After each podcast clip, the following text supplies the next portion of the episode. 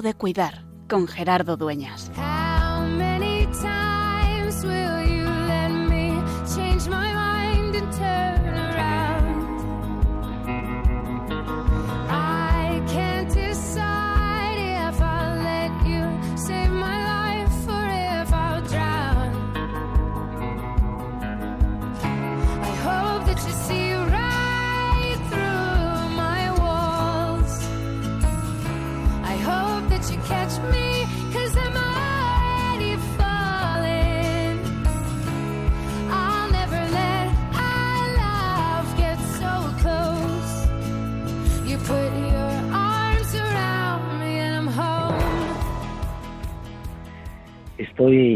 Ahora mismo en el monasterio premostratense de Praga, la capital de la República Checa, contemplando una maravillosa vista de esta ciudad, presidida por su río, por la catedral gótica en el castillo, y en medio de un silencio inmenso, de un silencio abacial en esta abadía que nos acoge. Durante estos días, vine el pasado domingo, estoy compartiendo sueños sobre la pastoral de la salud europea con los miembros de la red europea de pastoral de la salud, una red que acoge a pues países de toda Europa y que en esta semana hemos tenido la reunión del comité de dirección y estamos aquí intentando soñar qué es ser capellán de hospital, cómo acompañar a un mundo en la vivencia de su fragilidad, cómo estar presentes al lado de quien sufre. En el fondo, de eso es de lo que se trata, de estar presentes, de estar implicados con el otro, haciendo realidad la buena noticia de Jesús. Hoy celebra, además, se celebra el Día Internacional del Síndrome de Down, estamos en plena cuaresma, estamos intentando mirar con los ojos de Jesús, pero siempre unidos. El Evangelio nos invita a la comunión, es decir, a la común unión. El Evangelio nos invita a no desentendernos del hermano. El Evangelio nos invita a descubrir que a pesar de todo, que a pesar del sufrimiento que es connatural a nuestra existencia, que a pesar de lo que vivimos en nuestro día a día, Él siempre está. Y por eso hoy, desde donde estés, yo contemplando esta vista de esta bella ciudad de Praga, nos queremos recordar una vez más, como cada martes, que es, que sigue siendo tiempo de cuidar.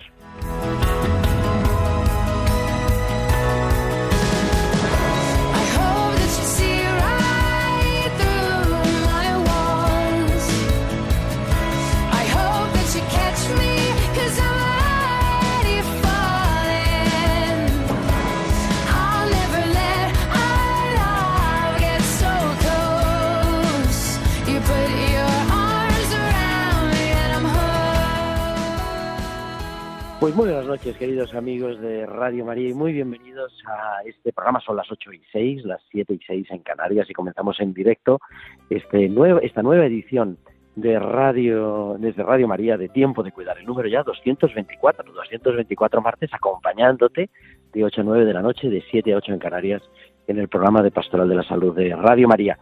Y con un equipo magnífico en Madrid, desde los estudios centrales de Radio María, los mandos del control de sonido, está nuestro querido Germán García. Germán, muy buenas noches. Muy buenas noches, Gerardo. Qué lejos te tengo hoy. Me tienes lejos, pero bueno, creo que más o menos se oye razonablemente bien dentro de lo que cabe.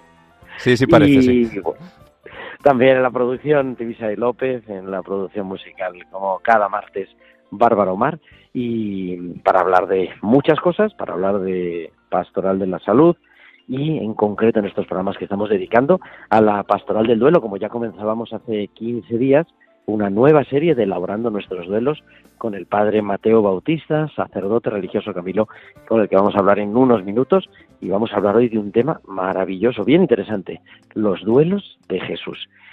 Todo eso y, y mucho más, como siempre, nuestros hospitales con alma, nuestras pinceladas bíblicas. Y además queremos que nos escuchéis y no solo eso, sino que también pongáis en contacto con nosotros, como nos mandan tantos correos, nos mandaba un oyente un correo, no nos habéis contestado, recibimos muchos correos, pero nos encanta contestaros y nos encanta sobre todo leeros. Podéis escribirnos vuestros comentarios a nuestro correo electrónico tiempo de cuidar arroba radiomaria.es, tiempo de cuidar arroba radiomaria.es.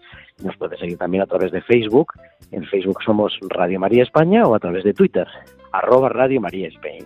Y también durante la emisión del programa nos puedes mandar tus mensajes de WhatsApp a nuestro número del estudio, al 668-594-383. Al 668-594-383. Pues son ya las 8 y 8, las 7 y 8 en Canarias. Vamos a viajar hasta San Sebastián porque ahí, como cada semana, nos espera Valcisa que nos trae sus hospitales con alma.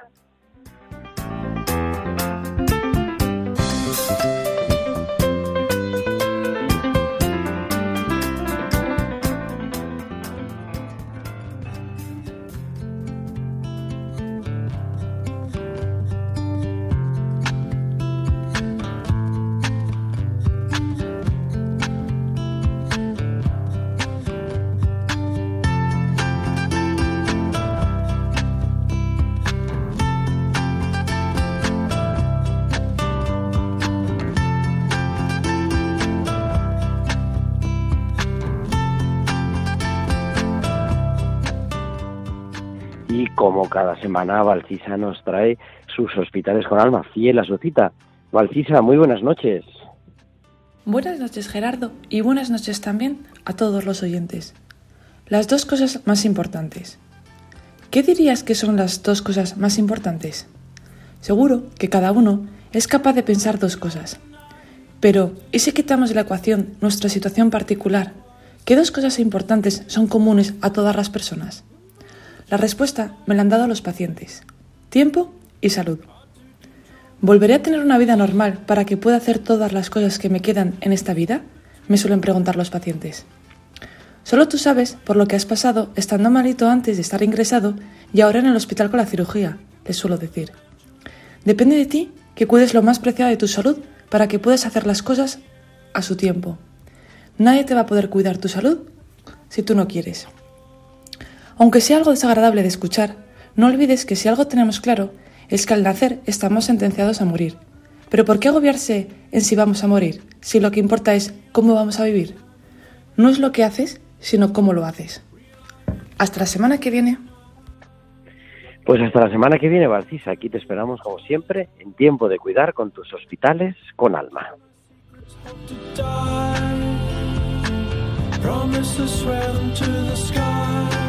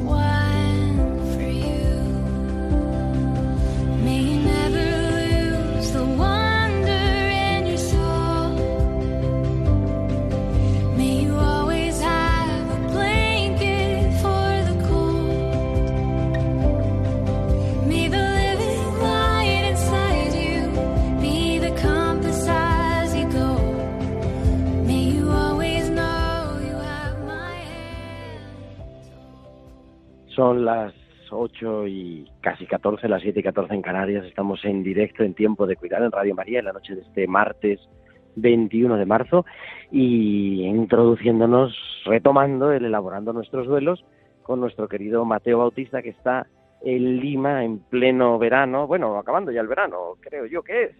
Querido Mateo, muy buenas noches, muy buenas tardes para ti. Muy buenas noches para toda querida audiencia de España. Aquí efectivamente, cuando son las dos y poquito del mediodía, seguimos en pleno verano y un verano, por cierto, muy caluroso, con muchas lluvias que, por cierto, nos han producido muchos accidentes, derrumbes y también, desgraciadamente, muchas muertes. Pero aquí, animosos y deseosos de avanzar en este programa para que adquiramos un buen botiquín de duelo para cicatrizar las heridas de todos nuestros sufrimientos. Eso es lo que tratamos, ¿no? De tener ese botiquín, porque, bueno, con estas noticias, además que nos cuentas, ¿no? Y que causan sufrimiento, nunca sabemos cuándo vamos a necesitar y por eso no es solamente para las personas que están en duelo, sino que lo ideal es prepararnos al, para el duelo, pues cuando estamos también bien, ¿no? Cuando no tenemos ningún duelo por una muerte de ser querido cercano, sino ir preparando nuestro corazón, irnos, ir madurando. Yo el otro día, hace un par de semanas, en el grupo Resurrección que tenemos en la parroquia de Nuestra Señora de los Ángeles, querido Mateo, gracias a tu intercesión y a tu ayuda, y que tengo la dicha de coordinar, me preguntaban los dolientes, bueno, ¿y, y, y para ti qué significa esto de estar en, vamos, acompañar al duelo, ¿no? Vaya, y digo, no, pues es que a mí eso también me hace crecer, me genera experiencia y me hace afrontar pues el sufrimiento, el duelo del día a día. Yo creo que de eso es un poco lo del el botiquín que queremos hablar esta tarde, ¿no, Mateo? Así es. Por tanto, el botiquín son los recursos, esa caja de herramientas interiores. Todos nosotros, cuando utilizamos la figura, la metáfora del sanador herido, ¿sí? Todos nosotros somos susceptibles de ser heridos, tanto corporal, emocional, mental, relacional, a nivel de la caída de valores, a nivel moral y a nivel espiritual. Pero al igual que somos susceptibles de ser heridos y sufrimos, de hecho, también tenemos recursos, recursos disponibles, que son de tres tipos, recursos personales, recursos comunitarios, los demás nos ayudan, nos apoyan, nos orientan, nos escuchan, nos estimulan, y recursos espirituales, recursos de la, de la gracia. Dios está a nuestro lado, tenemos la iglesia. Entonces, es muy importante hablar de este botiquín de duelo. Pero, querida audiencia, es muy importante, al emplear esta expresión botiquín de duelo, que no confundamos, como ya venimos diciendo, pero tenemos que insistir, porque esta es una idea básica, que no podemos confundir sufrimiento con duelo. Nunca debemos confundir sufrimiento con duelo. Por eso decimos botiquín de duelo. ¿Y qué son entonces estos recursos, recuerden, personales, comunitarios o de la gracia que nosotros tenemos que utilizar para qué? Cuando llega el sufrimiento a nuestra vida, ¿eh? El sufrimiento se encarna en nosotros. ¿Qué hacemos? ¿Qué hacemos con ese sufrimiento? ¿Qué hacemos con nosotros mismos? Por eso es muy importante este botiquín de duelo. Y seguramente, seguramente, ¿eh? Eh, alguien de nuestra audiencia ya estará pensando, entonces, cuando decimos duelos, no nos estamos refiriendo a las heridas. No, no, no, no, no. ¿eh? Permítame que, que recalque este aspecto. Por ejemplo, el otro día Eso estaba es muy importante, con, muy importante. estaba hablando con Gerardo con una señora y me decía, yo tengo muchos duelos. Y yo le decía, bueno señora, con que tenga uno es suficiente. Y, y le digo, ¿y sabe por qué? Porque lo que usted me está queriendo decir es que tal vez tenga muchos sufrimientos. Pero lo que es duelo, atención, es un trabajo, es una actitud, es una disposición, es una gestión, es una elaboración de lo que hago conmigo mismo, con mi sufrimiento para sanar. Esta idea es fundamental, porque si confundimos sufrimiento con duelo, vamos a la deriva. Es muy importante que esta noción, queridas amigas y amigos, lo tengamos muy claro. Sufrimiento es lo que una herida provocada por muchas posibles causas, tanto externas como internas, pérdidas, conflictos de todo tipo, muertes, esa herida está trabajando dentro de mí. Ahora, ¿qué hago conmigo mismo? ¿Qué, ¿Cómo pido ayuda? ¿Cómo procedo conmigo mismo? Que tengo una herida, que estoy sangrando por dentro. ¿Qué hago conmigo para sanar?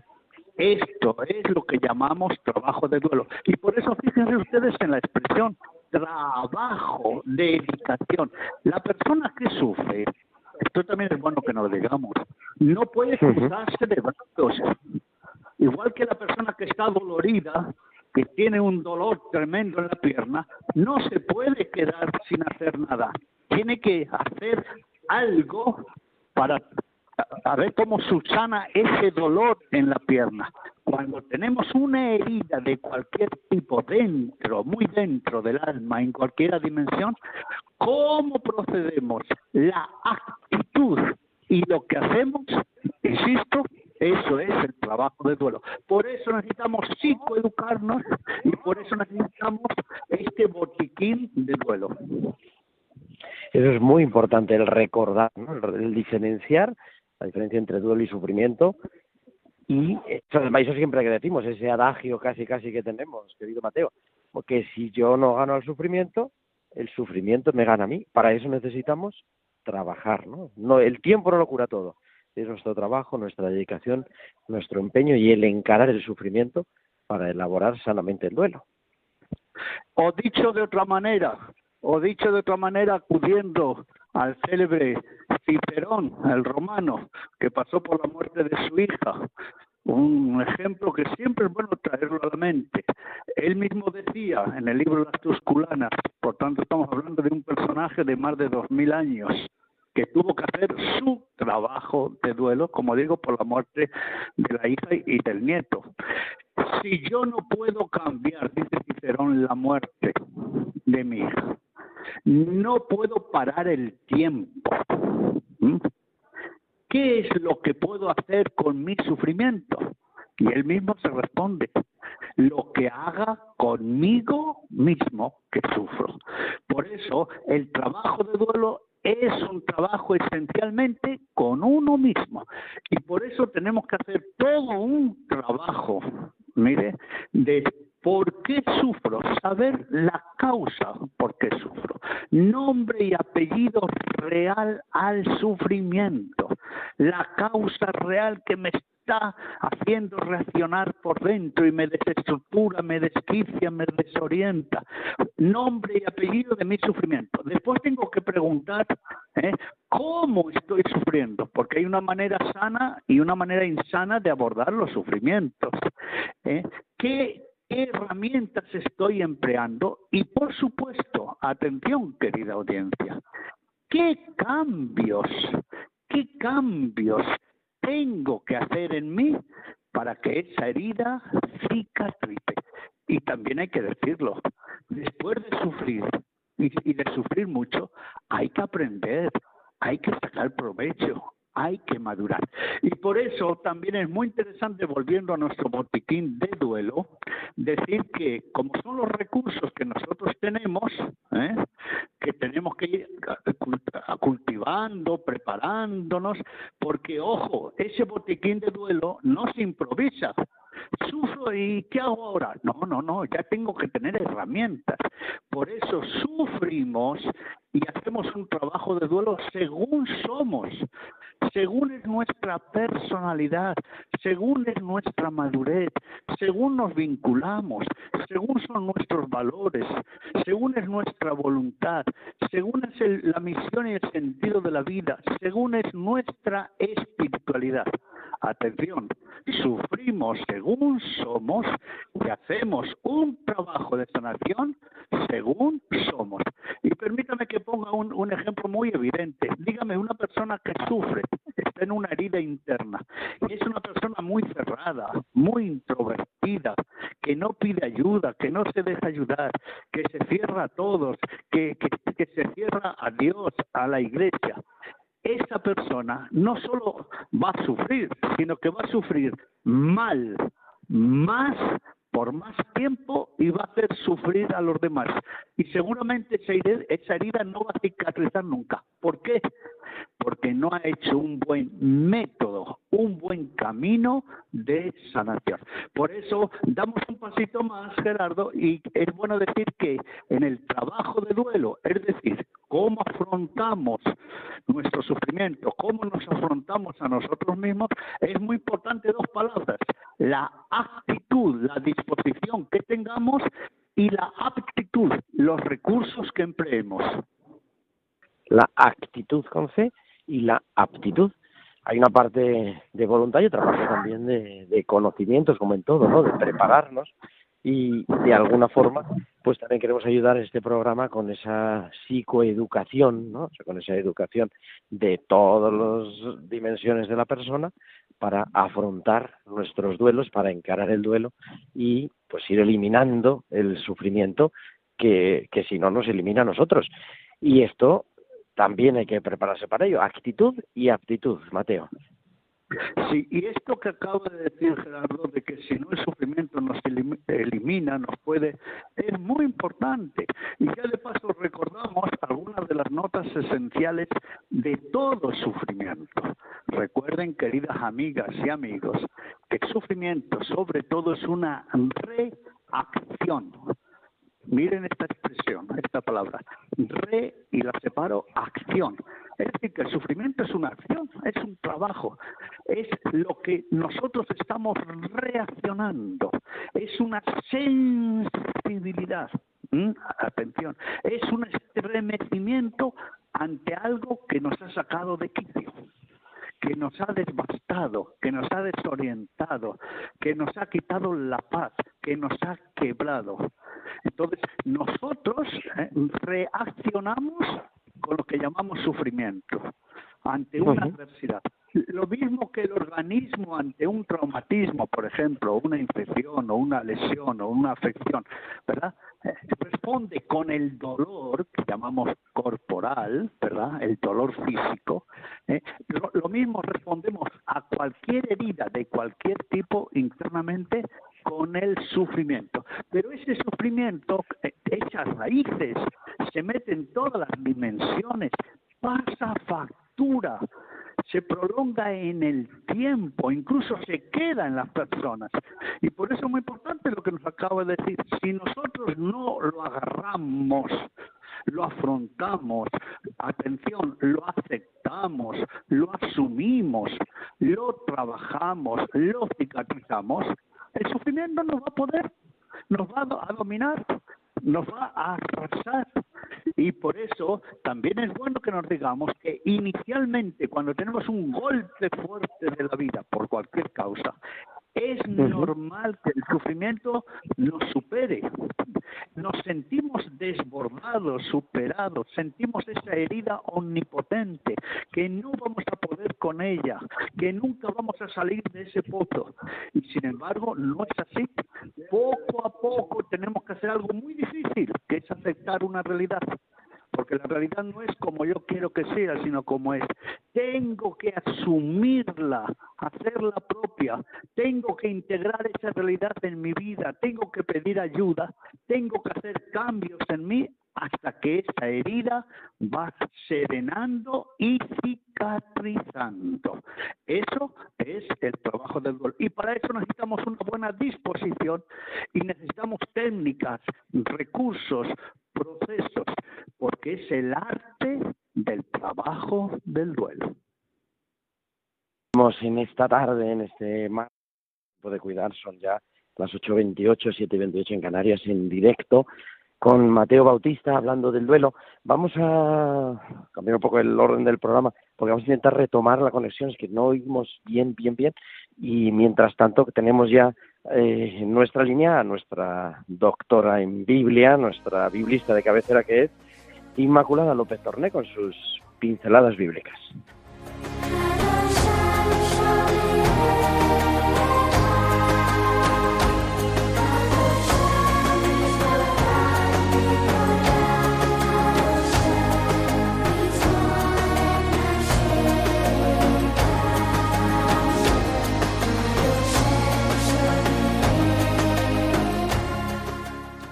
Inmaculada Rodríguez Torné, Inmaculada Rodríguez, nuestra biblista de cabecera y que ya nos trae como cada semana tiempo de cuidar sus pinceladas bíblicas. Inma, buenas noches. Buenas noches, querido Gerardo y queridos oyentes de Radio María. Ya tenemos la primavera a las puertas y por eso quiero comentaros un precioso pasaje que pertenece a la vocación de Jeremías, concretamente Jeremías 1 del 11 al 12. Va de almendros y por eso lo comento hoy. Pertenece al género literario del ot profético. ¿Qué es un ot? ¿Qué esta, esta palabra hebrea qué significa? Bueno, un ot es un signo cuyo significado va más allá de lo inmediatamente visible y que va acompañado de palabras que no son propiamente explicativas, sino son performativas, es decir, que hacen lo que dicen. Bueno, y el texto dice así. El Señor me preguntó, ¿qué estás viendo, Jeremías? Yo respondí, veo una rama de almendro. Entonces el Señor me dijo, bien visto, porque yo velo por mi palabra para cumplirla. Este es un texto que si no se explica desde el hebreo, desde la lengua original, no se entiende. Hay un juego de palabras precioso con la raíz shakat, que significa estar alerta, estar vigilante.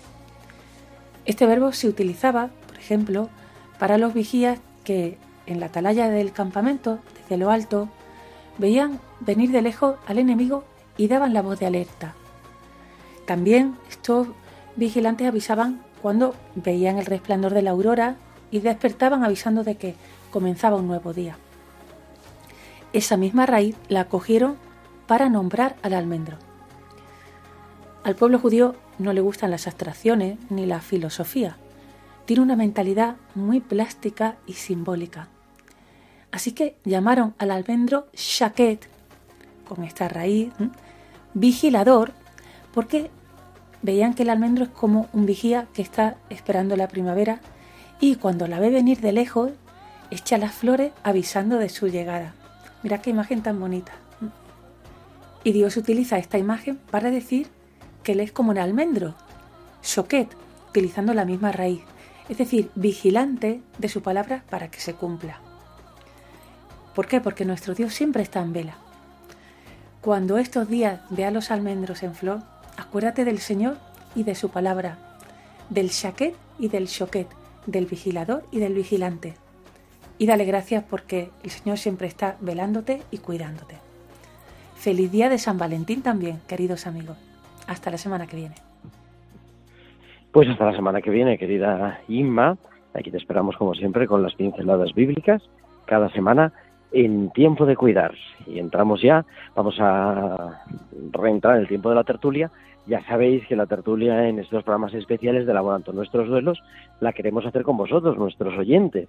Y por eso recordamos el teléfono para entrar con nosotros en el estudio, el 91 005 94 19. 91 005 94 19. Hoy os preguntamos, aparte de compartir vuestros duelos, pero tenemos una pregunta, que es lo que vamos a dedicar la segunda parte del programa, y es ¿qué actitudes tomó Jesús ante sus duelos? Ante los duelos que Jesús tuvo que vivir en su vida, ¿qué actitudes tomó? 91 005 94 19. Continuamos en directo en Tiempo de Cuidar en Radio María.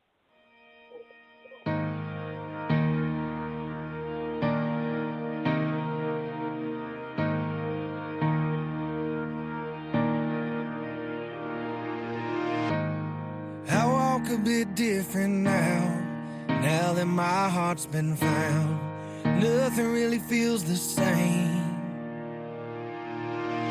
I hold my head a bit higher. I lift my voice a bit louder. Yeah, something inside has changed. I am a mountain mover, water walker, more than just an overcomer. Cause I've been set free. I am a gospel preacher, heart on fire, freedom singing, testifier. Cause I've been redeemed. I am a believer. I am a believer.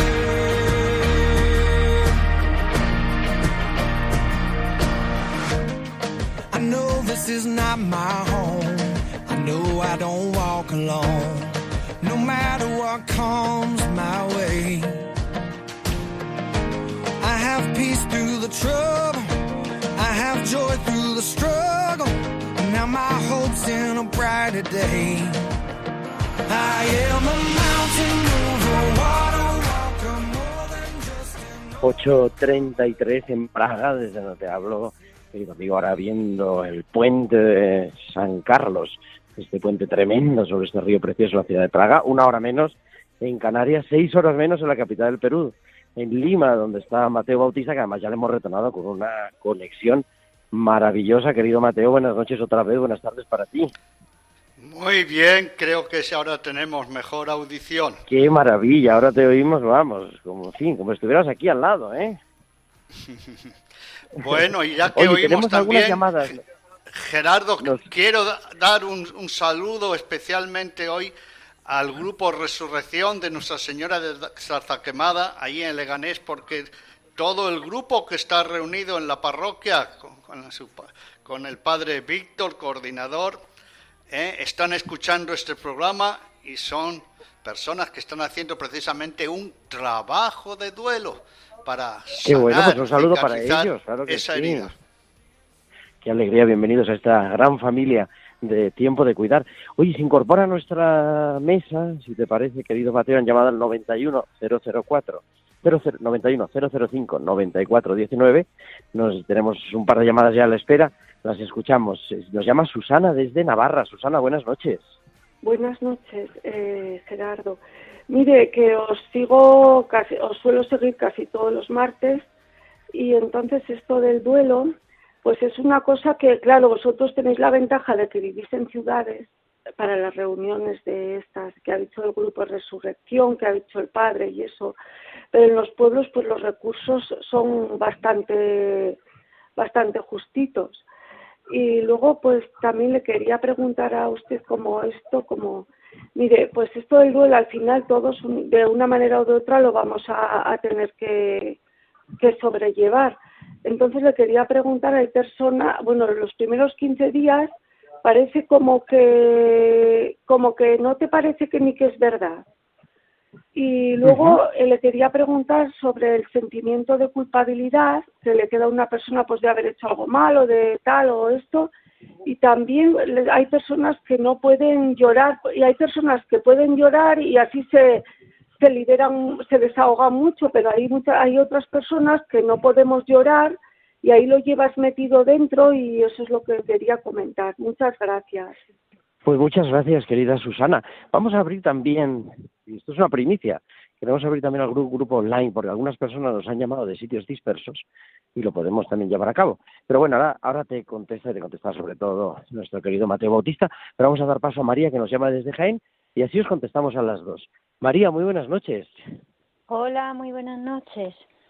Qué maravilla estar en Jaén, la tierra de la, de la oliva. Eso, buen aceite para curar las heridas.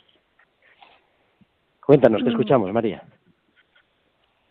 Eh, bueno, yo no era preguntarle, era más bien pues mm, contemplar mi pensamiento o compartirlo con los oyentes de Tiempo de Cuidar, porque Jesús vivió sus momentos más difíciles pues en silencio, sin que nadie le aplicara ninguna medicina en sus heridas, su cuerpo ensangrentado. Entonces, cuando nosotros tengamos algún dolor, alguna queja, algún resentimiento, pues solo pensar en cómo Jesús llevó su duelo. Eh, se clavó en la cruz cada martillazo que le daban y si hoy día fuese presente en nuestro mundo eh, la pasión de Cristo, pues tal vez sería más cruel aún, es lo que yo hoy he meditado. Bueno, María, pues gracias, gracias por compartirnos también tu pensamiento. Un abrazo y un saludo muy fuerte. Igualmente para todos, para todos los oyentes de Radio María. Pues querido Mateo, ¿qué les decimos a todos nuestros oyentes y de manera especial a los que nos llaman, claro? Sí, en primer lugar, gracias por esos llamados y esos aportes a Susana, que nos llama de Navarra. Efectivamente, el sufrimiento, el sufrimiento inicial, inicial, es profundamente agresivo. No olvidemos que cuando decimos sufrimiento es reacción. Quedémonos hoy con esta palabra, sensibilidad, estremecimiento, estremecimiento que la persona produce dentro de sí ante una amenaza de cualquier tipo. Y por eso inicialmente es muy duro. ¿Por qué? Porque quedamos desorientados, desconcertados. Y por eso el mejor ejemplo que me viene aquí a la mente es un escrito de consolación del siglo IV antes de Cristo. Es precisamente de un tal Crantor, filósofo neoplatónico, que escribe un escrito, como digo, de consolación a Hipócres, ya que se derrumbó la casa y eh, murieron la esposa, los hijos, la servidumbre. Fue un golpe tremendo, ¿no? Para Hipócrates. Y ahí, ¿qué, qué le escribe Crantor? Le dice, ese sufrimiento es destrozador, es total, es desgarrador y nos da la sensación de que es omnipotente y que no vamos a poder con él. Es más, que va a ser una herida para toda la vida. Y lo decimos, yo de este sufrimiento no voy a salir, no voy a ser más incluso feliz. Se ha arruinado mi vida. Esto, querida Susana y querida audiencia, es algo normal. Es normal. No solo es normal, yo le diría que es natural y necesario ¿eh? que se produzca así. Y por eso hablamos de un camino de duelo. En el tema del sufrimiento, no solo es la intensidad, la causa que lo que provoca, cómo reaccionamos, recuerden que cada uno sufre según es. Es también el factor tiempo. Por eso hablamos de un camino de duelo. Es decir, que tenemos que emplear muchas herramientas de sanación. Como médicos y enfermeros, enfermeras, ¿eh? sanadores que somos de nosotros, para aceptar, asumir esa herida. Y claro, si sufrimos según somos y hacemos estos procesos de sanación, que eso es el duelo, según somos, claro, hay personas, hay personas que, que son muy introvertidas, hay personas que no van a pedir ayuda, hay personas que no se van a dejar ayudar, hay personas que creen que el tiempo sana todo. Y hay personas también muy egoístas y muy soberbias. ¿En qué sentido lo digo? Miren, miren qué palabras estoy empleando. ¿eh? Soberbias y egoístas. ¿Por qué? ¿Por qué? Porque dicen, nadie puede entender mi sufrimiento. Mi sufrimiento es el mayor del mundo. ¿Qué me van a decir estos que no han pasado? Eso es egoísmo. Eso es soberbia. Y esas personas, ¿qué les pasa? que se encapsulan en su sufrimiento, se meten cada vez en un pozo más hondo, más una ciénaga. ¿Qué le pasa a esas personas que se prolonga su sufrimiento en el tiempo? Se añaden sufrimiento. Pero esas personas no se dan cuenta que además no solo sufren mal y más y por más tiempo, sino que hacen sufrir a los demás. Por eso es muy importante emplear todos los recursos personales, comunitarios y de la gracia, porque lo que nos debe quedar claro es que toda persona es siempre más grande que el mayor de los sufrimientos. Esto, por favor, no lo podemos perder de vista. siempre somos más grandes que el mayor de los sufrimientos. Y, es, y el segundo, que con un trabajo de duelo, toda herida, al principio hay que resistirla, después hay que serenarla y finalmente hay que cicatrizarla. El trabajo de duelo no está pidiendo a nadie que se olvide, por ejemplo, si muere un ser querido, que deje de hablar, que haya añoranza, no, no, no, que haya extrañeza, no. Pero es una herida que no puede estar sangrando. Y respecto a lo que nos decía María, como estamos en el tiempo de Cuaresma y nuestro modelo de afrontar los sufrimientos con un buen trabajo de duelo es el Señor Jesús, porque además Él es nuestro modelo de salud, a Él que lo definimos precisamente como sano, saludable, sanador, saneador y salvador. Fijémonos en las actitudes del Señor Jesús. El Señor Jesús habló anticipadamente de su sufrimiento porque lo previó fue preparando, él que iba a morir de una manera tan desastrosa, fue preparando a sus propios discípulos que no querían saber nada del sufrimiento. O sea que el que se va a morir prepara a los que quedan. Pero fijémonos finalmente, para que podamos dialogar también, en, algunas actitudes del Señor Jesús. Primero, Él no se aisló, no buscó el sufrimiento. ¿eh? Él pidió ayuda, tanto a los apóstoles como al Padre en Gesemaní. No se abandonó en su sufrimiento, no abandonó a los demás, no quiso ser abandonado por los demás. No, atención, no abandonó al Padre no se sintió abandonado por el Padre. Ojo, se abandonó, dialogó, se sintió amado por el Padre. Estas fueron las actitudes de Jesús, que como vemos son actitudes muy comunitarias, muy activas, muy de diálogo y muy amorosas. Pues sí, es querido Mateo. Y si te parece, vamos a meter una última llamada. Nos llama desde Gijón Bertina. Bertina, buenas noches. Hola, buenas noches. Eh, mira, quería decirte lo que me pasó a mí con mi madre, que hizo un año en septiembre que murió. Mira, cuando yo estábamos en el sanatorio, le dije yo a los chicos que trabajan allí, a uno, que me dejó pasar, yo, mira, quédate aquí un momento que yo voy a... Tengo la presencia ahora mismo del Espíritu Santo y voy a ver si lo que yo estoy pensando, yo, yo mi madre no la voy a tocar ni la voy a mover ni nada, ¿eh? Dije yo, mamá, mamá, soy Bertina, vida, cierra la botina, cerróla. Dije yo, mamá, mamá, abre los ojitos, mira, que soy Bertina, que te quiero ver, anda. Y abriólos.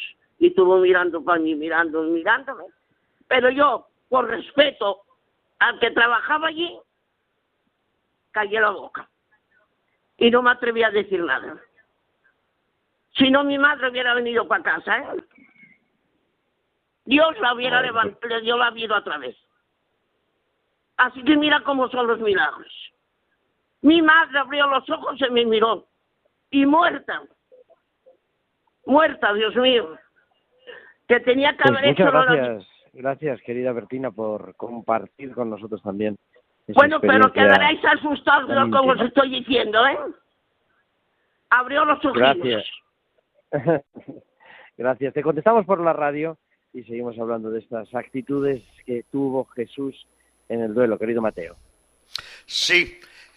Y mire, escuchando a Bertina, ¿eh? una de las cosas que no debemos perder de vista, lo venimos diciendo, es considerar el factor tiempo en lo que llamamos el camino de duelo. E insisto, por favor, casi hasta la saciedad, no confundamos duelo con sufrimiento. Duelo es todo lo que yo hago, mi disposición, mi pedir ayuda, reactivar todos los recursos para asumir, asumir, integrar, procesar y sanar una herida. Pero cuando estamos en un sufrimiento y siempre vamos para atrás. Recordamos el pasado, nos enfrascamos en el pasado. Y miren esto, ¿eh? Hay personas que viven del pasado, con el pasado y para el pasado. Todo lo que hablan es del pasado. Pero lo más curioso es que cuentan lo más sufriente del pasado. Y por eso es muy importante que tengamos en cuenta que un trabajo de duelo, es decir, cómo asumo una herida, lo hago desde todas las dimensiones, entre ellas la dimensión espiritual. Por eso hay un trabajo de duelo. ¿Dónde está mi ser querido muerto? ¿Lo he entregado a Dios? Mi ser querido no está atrás, no está para atrás en el pasado, está adelante en Dios y vamos a tener un reencuentro en Dios. Por eso cuando nosotros hablamos de nuestros seres queridos que han muerto y solo hablamos del pasado y hablamos de lo peor y de lo que es más sufrimiento, ese es un indicador de que estamos todavía con una herida muy, muy abierta. Y por eso necesitamos pedir ayuda. No lo podemos hacer solos, porque tenemos también que clarificarnos mentalmente. Miren lo que acabamos de decir, y por eso existe un duelo cristiano cuyo ejemplo es lo que hizo Jesús, pero el duelo cristiano no es solo hacer lo que hizo Jesús, es hacerlo con Él, de la mano con Él, bajo la gracia, bajo su cariño, bajo la esperanza de la resurrección. Miren ese todo lo que pasó el Señor Jesús y quiso ser acompañado. Quiso, llevarse consigo a tres apóstoles a Gesemaní. Oró diciendo, Padre, Padre, pase si es posible de mí este cáliz, pero no se haga mi, mi voluntad. ¿eh? El Señor Jesús, siendo hijo de Dios, sufrió y pidió ayuda. No lo llevó él solito no, no, no. Y esto es muy, muy importante. ¿Por qué? Porque actitudes de aislamiento, de decir esto lo llevo yo solo, no acarrean más que mal sufrimiento, más sufrimiento, sufrimiento añadido, sufrimiento prolongado y encima hacemos sufrir a los demás que nos ven fatal.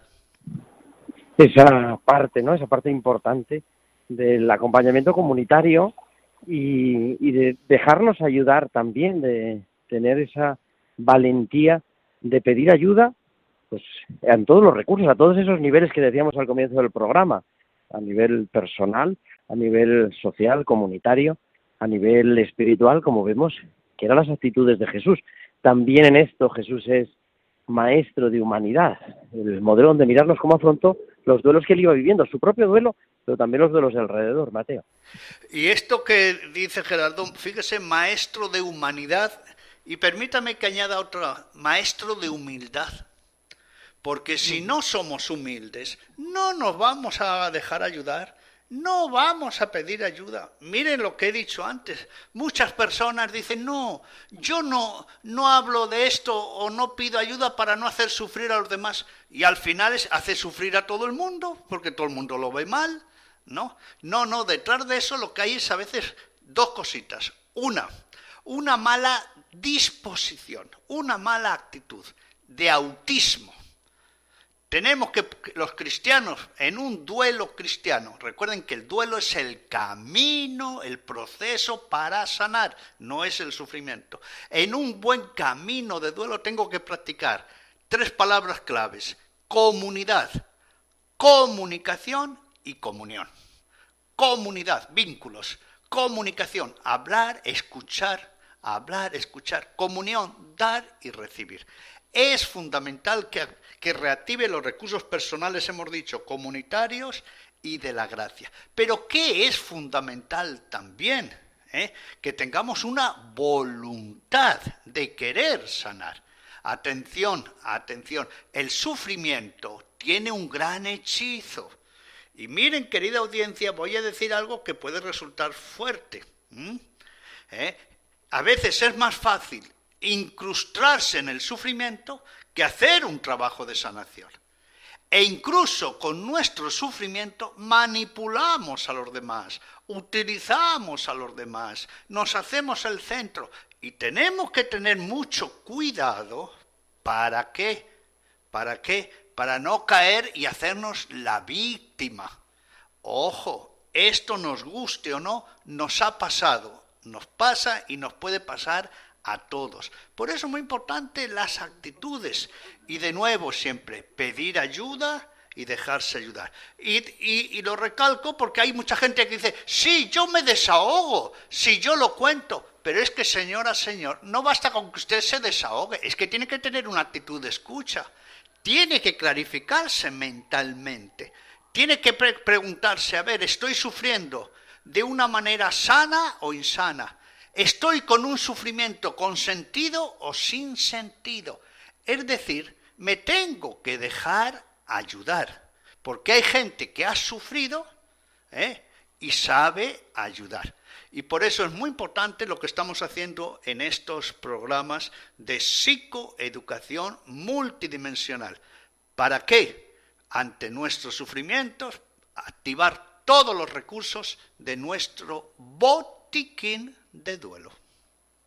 Pues con eso nos quedamos, querido Mateo, llegamos al final de la despedida, pero siempre nos sabe a poco y nos escuchamos otra vez en dos semanas para seguir profundizando en estas actitudes que nos ayudan a elaborar nuestro duelo. Son ya las nueve, uy, nueve, las 8.54, 7.54 en Canarias. Tiempo de cuidar, el momento de la despedida.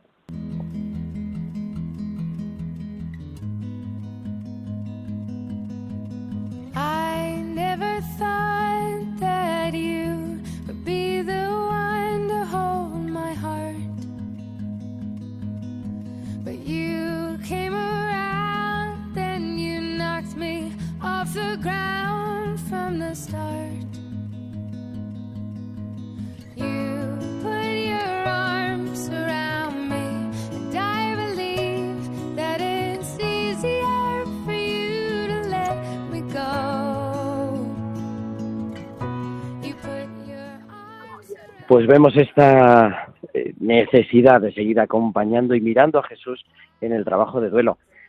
Te dejamos ya, llegamos al final, volveremos la próxima semana, será 28 de marzo, y estaremos aquí como siempre a las 8 de la tarde, a las 7 en Canarias, y, dos, y dentro de dos semanas retomamos nuestros duelos el martes, como siempre, como cada martes, el martes santo estaremos también aquí para mirar a ese Jesús que se nos da en la cruz. Muchísimas gracias a nuestro querido Mateo Bautista, muchísimas gracias a Germán García en el control de sonido. Y ahora a las nueve de la noche te quedas con Alberto Bárcena y su equipo, Historia de la Iglesia. Nosotros volvemos hasta la semana que viene. Una feliz y santa noche. Que Dios os bendiga desde Praga, vuestro amigo el diácono Gerardo Dueñas.